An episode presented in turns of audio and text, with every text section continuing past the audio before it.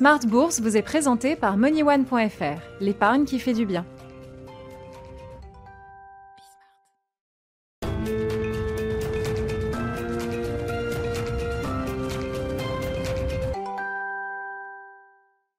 Smart Bourse, votre double dose quotidienne de marché sur Bismart en direct, l'édition de la mi-journée 12h30 13h et la grande édition du soir, le grand digest de l'information économique, financière et boursière à partir de 18h30 au sommaire de cette édition de la mi-journée la dégradation de la situation sur, euh, sur les marchés, même si les indices européens font preuve de résistance, on ne peut pas passer à côté de la dégradation qu'on a vue encore hier soir sur les marchés américains avec une belle glissade de 3% pour le, Nasdaq. Même le pilier Nasdaq semble s'effriter un petit peu. Les certitudes des investisseurs sont-elles ébranlées sur le plan euh, macroéconomique, sur le plan sanitaire sans doute, sur le plan des banques centrales également peut-être? On en parlera dans quelques instants avec euh, un de nos invités de cette édition de la mi-journée, Frédéric Ducrozet, qui sera avec nous par téléphone chez Pictet Wealth Management. Le dollar en attendant sert de valeur refuge, comme souvent pour les investisseurs, avec un, euro-dollar alors qui a effacé euh, une bonne partie quand même de la hausse estivale, puisqu'on retombe sur les niveaux qu'on connaissait courant juillet à 1,1650 environ pour la parité euro-dollar cet après-midi. Et puis le grand invité de cette édition de la mi-journée, c'est le directeur général et directeur de la gestion d'Inocap Gestion qui, qui sera euh, avec nous. On parlera de la philosophie d'investissement des, prochaines années avec plutôt un, biais favorable et positif que développera pour nous Pierrick Baucher.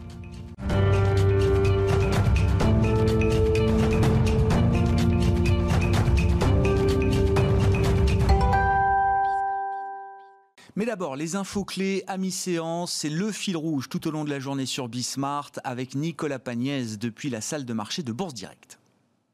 Le CAC 40 est toujours dans le rouge à la mi-journée. L'indice parisien a reculé dès l'ouverture ce matin sur fond de crainte de la Fed sur les perspectives économiques.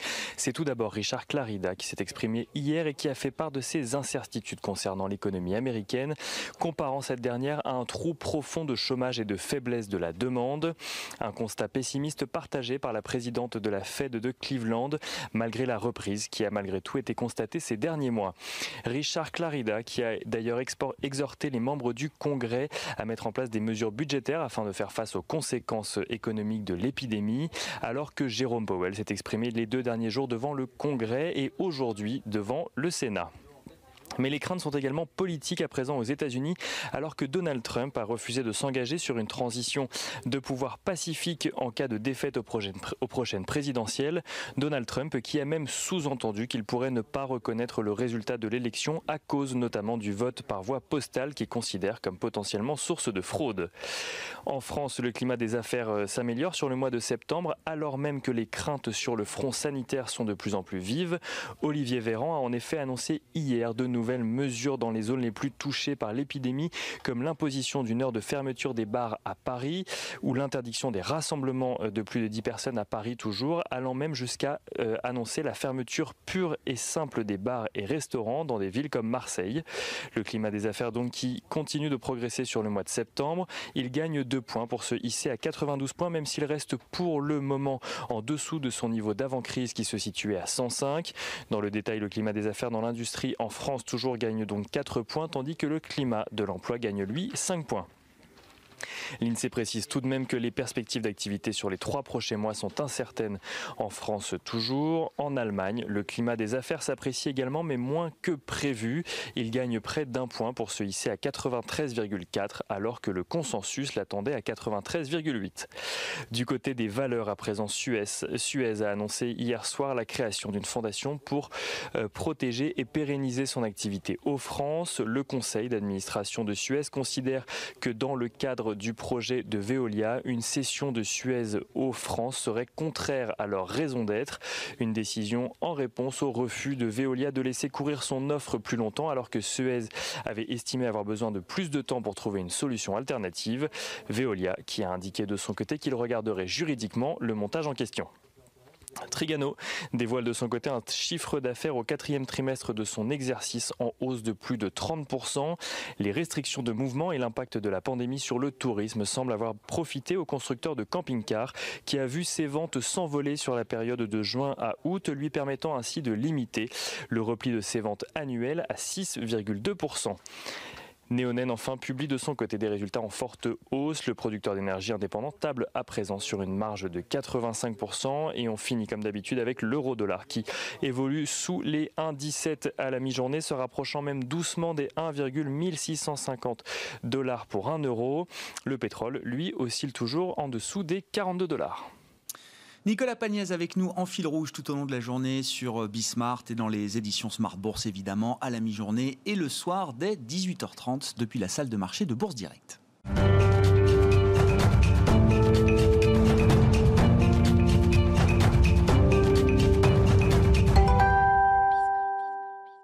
État des lieux de la situation de marché et c'est Frédéric Ducrozet qui est avec nous par téléphone comme chaque jeudi, stratégiste global macro chez Pictet Wealth Management. Bonjour et bienvenue Frédéric. Merci beaucoup d'être d'être avec nous. Oui, des secousses de marché alors qui sont quand même les, les plus importantes euh, depuis euh, depuis quelques mois. Alors sans commune mesure avec l'épisode historique de février-mars, mais quand même et des secousses de marché qui semblent plus importantes d'ailleurs sur le marché américain que sur le marché européen. Même le Nasdaq semble s'effriter un peu. Euh, Frédéric, qu'est-ce qui est en train de se jouer selon vous?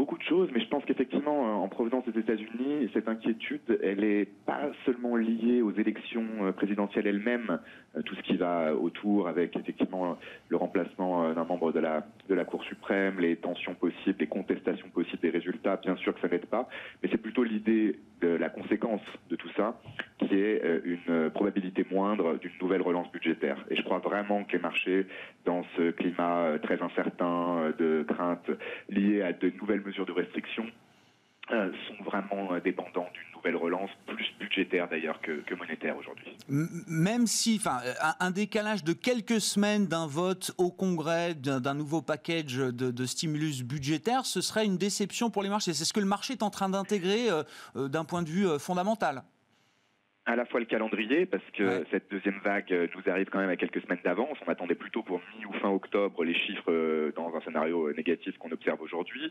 À la fois bah, l'incapacité des, du, du de l'administration américaine, du Sénat, de la Chambre, euh, de mettre en place un, plan de soutien, même à minima, pour compenser ce cliff, vraiment cette falaise, cette réduction assez forte des, des aides, notamment euh, de soutien au marché de l'emploi aux États-Unis.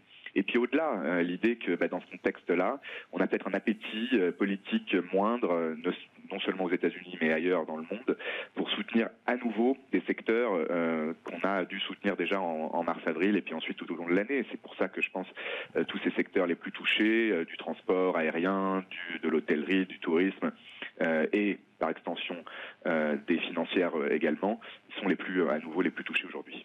Il y, a un risque selon vous que parce que là, les, marchés finalement ont effacé la, hausse du mois d'août, hein, si, euh, si, on schématise un peu, euh, Frédéric. Mais il y a un risque qu'on remette en cause un peu plus que le seul mois d'août, qu'on remette en cause une, partie de la performance accumulée, ce rallye extraordinaire depuis les, points bas du, mois de mars, où il y a quand même une forme de protection, euh, de filet de sécurité derrière nous. C'est très fragile parce qu'on remet en question déjà la première phase de cette correction qui a commencé effectivement sur le Nasdaq il y a un peu plus de 10 jours, qui pouvait être tout à fait cohérente avec une idée de rotation, euh, une euh, partie du marché, de la tech bien sûr euh, relativement chère, qui corrige au profit d'autres valeurs plus cycliques et value. C'était ce qu'on pouvait à nouveau entrevoir. Ça a à peine duré quelques jours et avec cette idée que de toute façon l'économie ne peut pas tenir le choc entre guillemets euh, sans une nouvelle dose de relance, de relance budgétaire.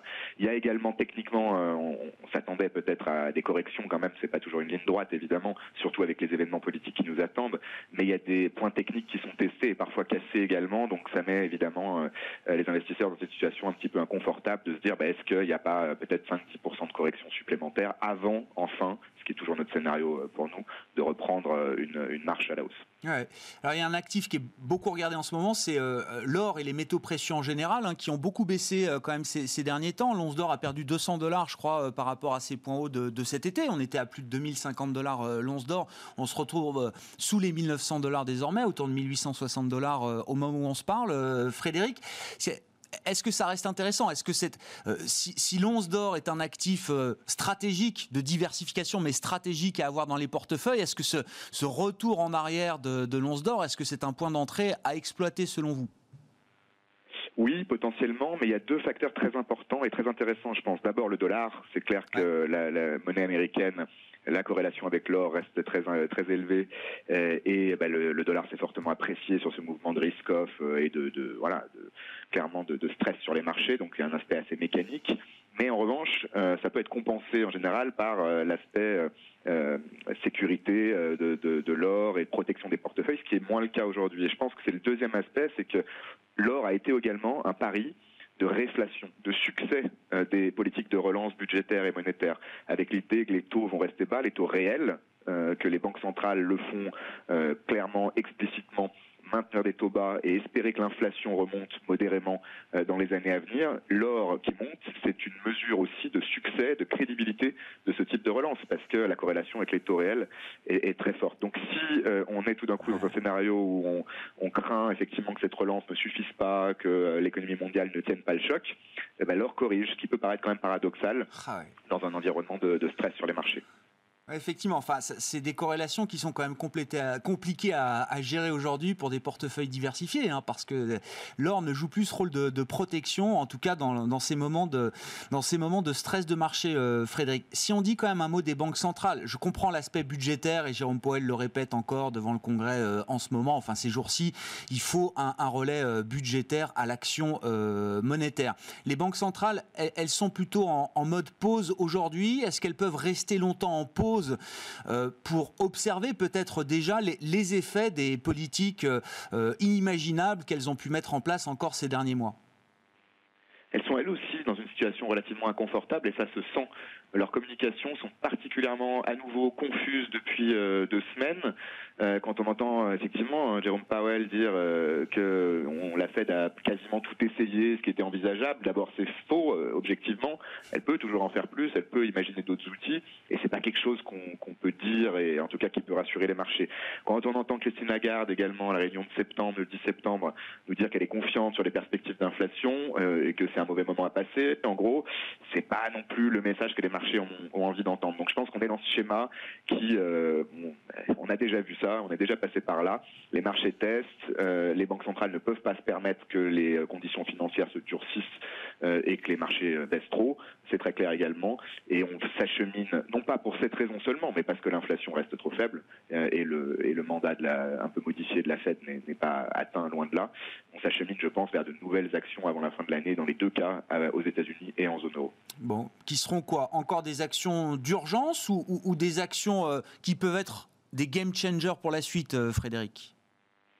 Non, je pense qu'on est dans cette deuxième phase, deuxième étape euh, que le ministre de la BCE, Philippe Lane, a, décrite comme bah, vraiment le recalibrage de, du réglage de politique monétaire pour la deuxième partie d'après la crise. Alors on est encore dedans, mais après le, le plus gros du choc, pour accompagner notamment la relance budgétaire. Mais l'erreur serait, et on sent que certains flirtent avec cette idée, de euh, faire comme si euh, cette relance budgétaire était déjà là, garantie et amenée à durer. C'est pas du tout le cas, y compris en Europe. On peut toujours euh, on, espère bien sûr que la relance budgétaire va se mettre en place en 2021 et que à niveau national et européen, ses fruits. On ne peut pas euh, faire comme si c'était déjà le cas et, effectivement être en pause en attendant. Non, il faut accompagner à nouveau cette reprise. C'est ça. Hein. Pour conclure, en termes de gestion du risque, et c'est le, sens d'un discours de Fabio Panetta au, directoire de la Banque Centrale Européenne que vous avez relevé, euh, Frédéric, hier, je crois, ou avant-hier, euh, qui a remplacé Benoît Curé, hein, pour dire les choses simplement. C'est mieux vaut gérer le risque d'en faire trop, trop vite aujourd'hui plutôt que d'assumer les conséquences euh, demain d'en avoir fait trop peu, trop timidement aujourd'hui. Absolument. Et c'est d'ailleurs les mots mots changent un tout petit peu, mais l'idée est exactement la même. Le discours de Mario Draghi en 2014. Donc euh, Fabio Panetta se, place également en successeur potentiel de, l'ancien président de la BCE de ce point de vue-là. C'est pas voilà, c'est encore une fois pas pour aider les marchés ou pour euh, pour le plaisir d'en faire euh, trop, c'est parce que l'erreur effectivement est complètement asymétrique, la fonction de réaction de la BCE est asymétrique, et si elle venait à ne pas en faire assez, si elle venait à avoir tort sur son analyse notamment de la relance budgétaire, les conséquences seraient plus graves que l'inverse, si elle, en faisait trop, il faudrait à nouveau qu'elle trouve d'autres moyens de, relancer l'économie. Donc il vaut mieux en faire un tout petit peu trop, surtout que si c'est la conséquence, c'est un peu trop d'inflation, on sait comment faire et ce sera un problème de riches. Merci beaucoup Frédéric. Merci pour vos, vos remarques du jour. Frédéric Ducrozet, stratégiste global macro de Pictet Wealth Management avec nous par téléphone depuis Genève.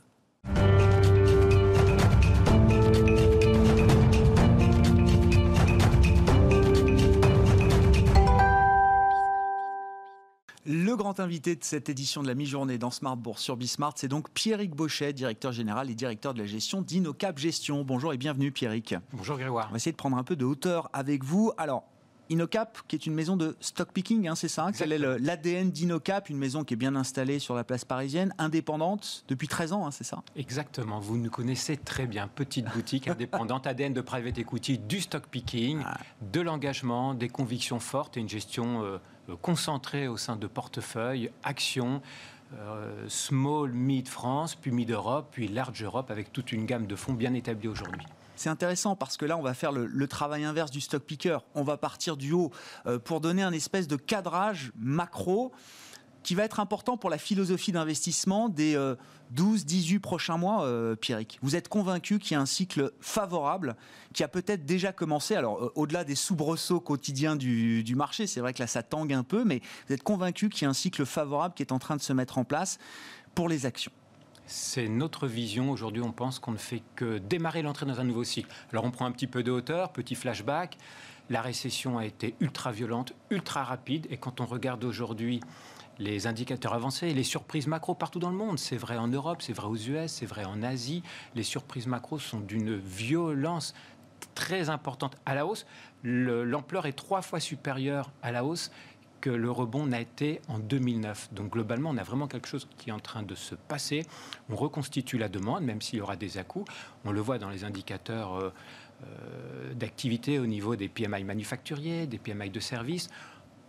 Le monde est reparti au-dessus de 50, quasiment pas tout le monde, mais au-dessus de 50. Même si on fléchit un petit peu, la croissance est un petit peu freinée, mais on est encore en croissance.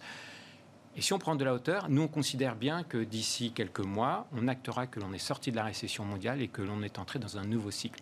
Ce qui est important, c'est que cette récession ultra-violente a mis fin à un super cycle de 10 années de croissance. Ah et ne nous y trompons pas, pour nous, on est bien rentré dans un nouveau cycle. Et on sait que c'est dans la première phase d'un nouveau cycle que la performance se fait pour les actifs risqués que ce soit au niveau des obligations, au niveau des actions, les actifs risqués apportent un rendement qui est deux fois supérieur à la moyenne annuelle à travers un cycle. Pour l'investisseur de long terme, c'est maintenant que ça se joue. Ça se joue maintenant. Exactement. Et ça, le marché a toujours raison. Et le marché nous l'a déjà indiqué, notamment le marché directeur, qui est le marché américain.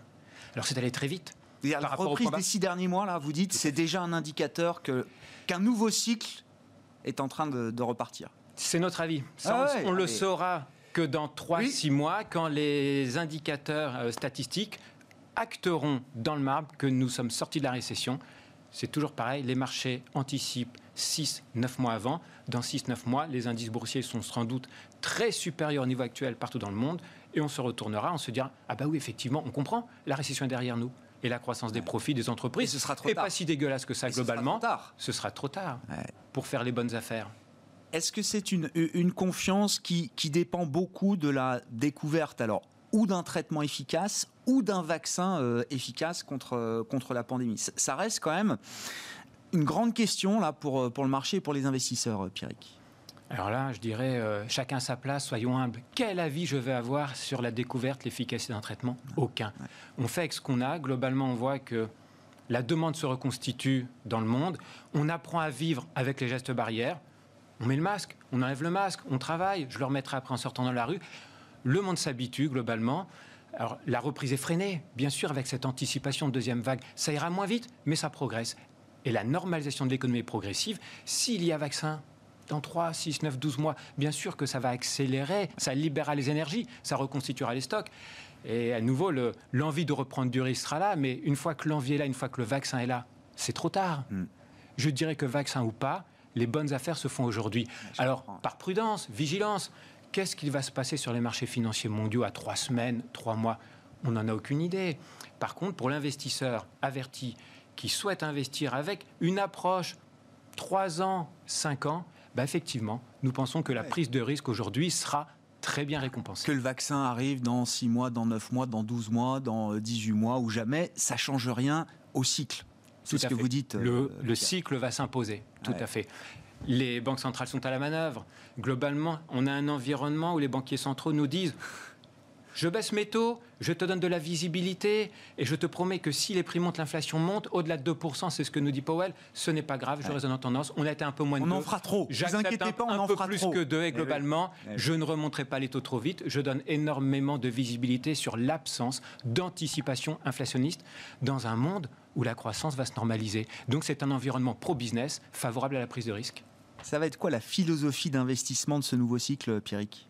Du stock picking. On a toujours fait du stock picking. InnoCap Gestion est natif du private equity, du stock picking. Allons dans les usines, allons au plus près des patrons de boîtes pour bien se rendre compte du positionnement de la différenciation. Que l'on soit en croissance, toute voile dehors ou modérée, on verra bien dans les prochains trimestres, prochains semestres, il ne faut rien lâcher sur la différenciation, sur le positionnement. Les leaders mondiaux, les entreprises les plus solides, les plus différenciantes, celles qui investissent le plus partout dans le monde à travers les cycles, les entreprises familiales. Alors, ça, c'est notre philosophie Ouais, ça, globale. l'ADN, mais qu'est- qu'est-ce qui va changer dans la manière d'aborder l'investissement dans, dans ce cycle? Est-ce qu'il va falloir aller peut-être sur des, des secteurs, sur des dossiers qu'on n'a pas forcément l'habitude d'avoir en portefeuille quand on est croissance, par exemple, euh, Pierrick? Est-ce qu'il va falloir aller détecter de la valeur masquée? Parce que quand même, l'ambiance reste un peu, un peu sombre euh, à ce stade, même si on prend euh, de la hauteur euh, avec vous. Il y a sans doute encore des secteurs qui sont très stressés aujourd'hui. Est-ce qu'il y, est-ce qu'il y aura des choses à faire, y compris dans ces secteurs-là Il y a deux éléments. Les crises ont toujours été des révélateurs de tendance et des accélérateurs de tendance. La transversalité du digital, tout le monde en a parlé, il y a les gagnants, ils sont sur le toit du monde en valorisation, c'est acté. Et effectivement, à partir du moment où l'on se dit que l'économie reprendra ses droits, la normalisation en tendance est en œuvre globalement, eh ben, les entreprises les plus établies, les plus solides, dans le vieux monde, si je puis dire, Mmh. industriel, Ouais, y compris mais qui ont, qui mais toujours leur part de marché, avec la vision du capital familial qui a su avoir la bienveillance de surinvestir quand l'économie n'était pas favorable au cours des trois dernières années en fin de cycle. Ces entreprises qui ont surinvesti vont sortir dans une deuxième partie du cycle gagnante globalement et vont reprendre ça- parts de ça marché. a pesé sur leurs bénéfices dans un premier temps, hein, sur fait. investissement. Mais là, vous dites, on arrive au moment où justement ces investissements vont trouver leur, euh, leur raison d'être. Exactement. Et, et financière euh, Tout avant fait. tout. Et prenons un exemple, on sera très concret. Prenons un exemple, on a chez nous un leader mondial qui est le leader mondial des technologies de pulvérisation de précision. Pulvériser la bonne dose au bon endroit. Le groupe Excel Industries, 730 millions de chiffre d'affaires que nous estimons cette année. Une entreprise très internationale, plus de 80% du chiffre d'affaires à l'international et très familiale puisque 85% du capital est détenu par la famille. Le marché agricole a été compliqué. Excel, c'est 15% dans la pulvérisation de jardin, 30% dans la pulvérisation industrielle et environ euh, 50-60% dans la pulvérisation agricole. Après deux années compliquées sur le marché agricole, Excel a fait un énorme travail en profondeur sur sa gamme de produits, sur sa rationalisation pardon, de son outil de production, en développant ces fameuses plateformes à l'image de l'automobile pour avoir une meilleure productivité industrielle et baisser les coûts d'achat. Et on se retrouve aujourd'hui avec un Excel qui affiche au mois de juin une belle croissance de ses ventes. Et effectivement, il y a un effet rattrapage, mais pas que. Un groupe qui a été dans le dur en fin de cycle a surinvesti et aujourd'hui a des carnets de commandes mieux orientés, va profiter d'une amélioration, même légère, de la croissance économique mondiale et le levier opérationnel sera là. Et aujourd'hui, notre estimation qui n'engage qu'Innocap Gestion et notre équipe de gestion, c'est que la croissance des profits pourrait être d'environ 50% au cours des 12 prochains mois, sur une valorisation qui est au tapis. Et, ça veut dire qu'il n'y a pas besoin d'avoir, si je reviens au cadrage global, macro que vous faites, il n'y a pas besoin d'avoir 5-6% de croissance pour que des entreprises puissent avoir ce levier opérationnel, pour que les investisseurs puissent bénéficier justement du levier opérationnel de ces entreprises. Tout à fait. Vous rajoutez 1-2% de croissance dans l'économie et c'est pas beaucoup demandé, Non. franchement, en 2021. C'est pas beaucoup demandé, on sera sans doute au-dessus. Ouais. Euh, globalement, après le mal Oui, a oui, eu, non, non, oui, vous rajoutez un petit peu de volume, modérément n'anticipons pas trop, et vous allez avoir un effet de levier qui va être important.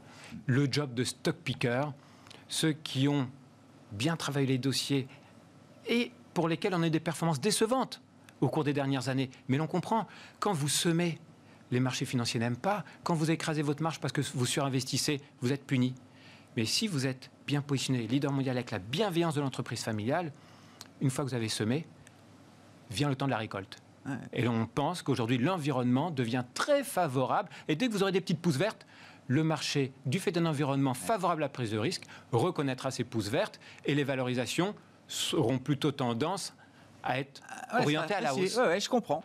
Donc, donc c'est maintenant. Et enfin, concrètement, chez InnoCap Gestion, c'est c'est maintenant que vous investissez. Euh, alors, vous êtes investi forcément, c'est votre métier, gérant action, et les fonds actions sont, sont là pour être investis, bien sûr, Pierre. Mais on peut toujours faire un peu plus de cash ou un peu moins de cash. Enfin, vous êtes dans une période tactiquement là où c'est le moment pour vous d'investir concrètement. On renforce les investissements. On renforce les investissements. Notre job de stock picker à travers les cycles fait que ce sont des entreprises que l'on pense très bien connaître.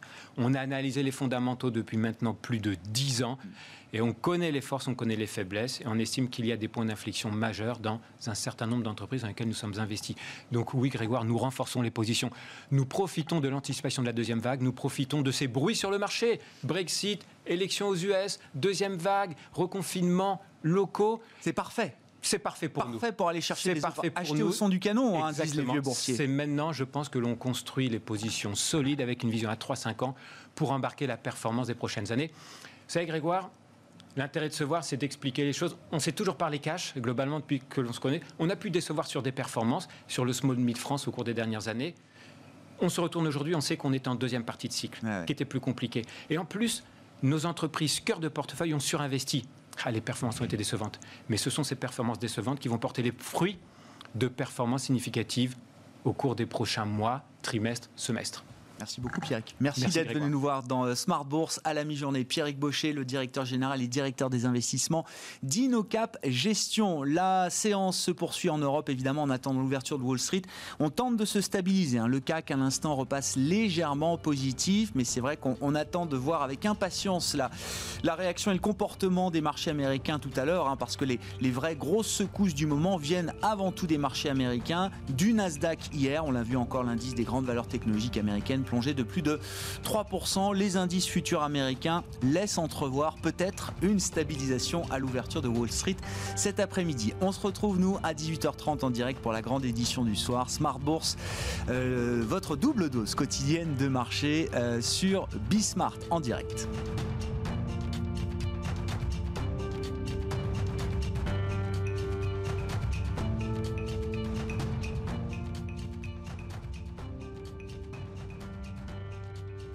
C'était Smart Bourse avec MoneyOne.fr, l'épargne qui fait du bien.